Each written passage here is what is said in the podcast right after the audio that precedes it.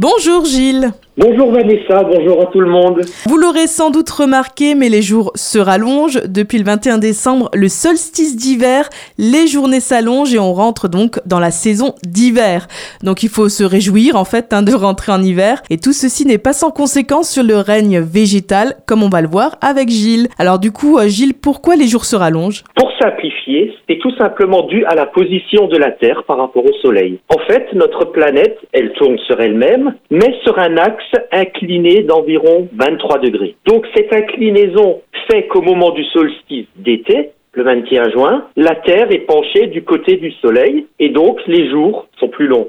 Par contre, le 21 décembre, donc lors du solstice d'hiver, la Terre est penchée du côté opposé. Donc notre hémisphère est alors moins exposé, qui explique les saisons. Quelles sont les conséquences? Alors bah déjà la plus évidente, c'est qu'on va aller vers une augmentation des températures et l'arrivée de la belle saison. Mais ce rallongement des jours va également réveiller la nature. Je m'explique. La variation de la durée du jour et de la nuit, ce qu'on appelle le photopériodisme, agit sur les plantes à de multiples niveaux. Sur la croissance, sur l'initiation de la floraison, sur le débourrement des bourgeons, sur la germination des graines en surface.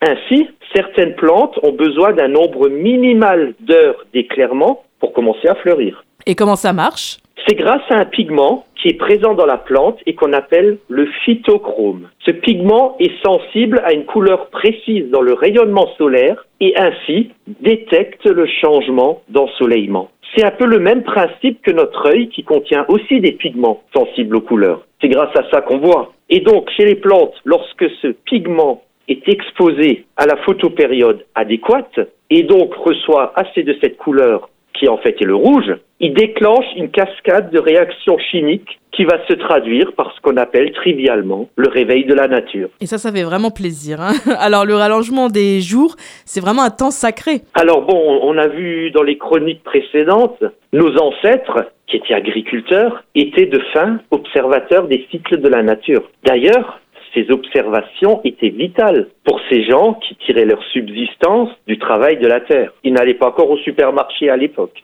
Ce n'était pas acquis pour eux que la durée du jour allait s'allonger. D'où l'importance de tous ces rites dédiés au soleil, à la lumière, autour de la période du solstice d'hiver, où l'on espère le retour de journée plus longue, indispensable à la vie. Et indispensable au moral. Aussi. Merci beaucoup Gilles, on se retrouve la semaine prochaine. Avec plaisir.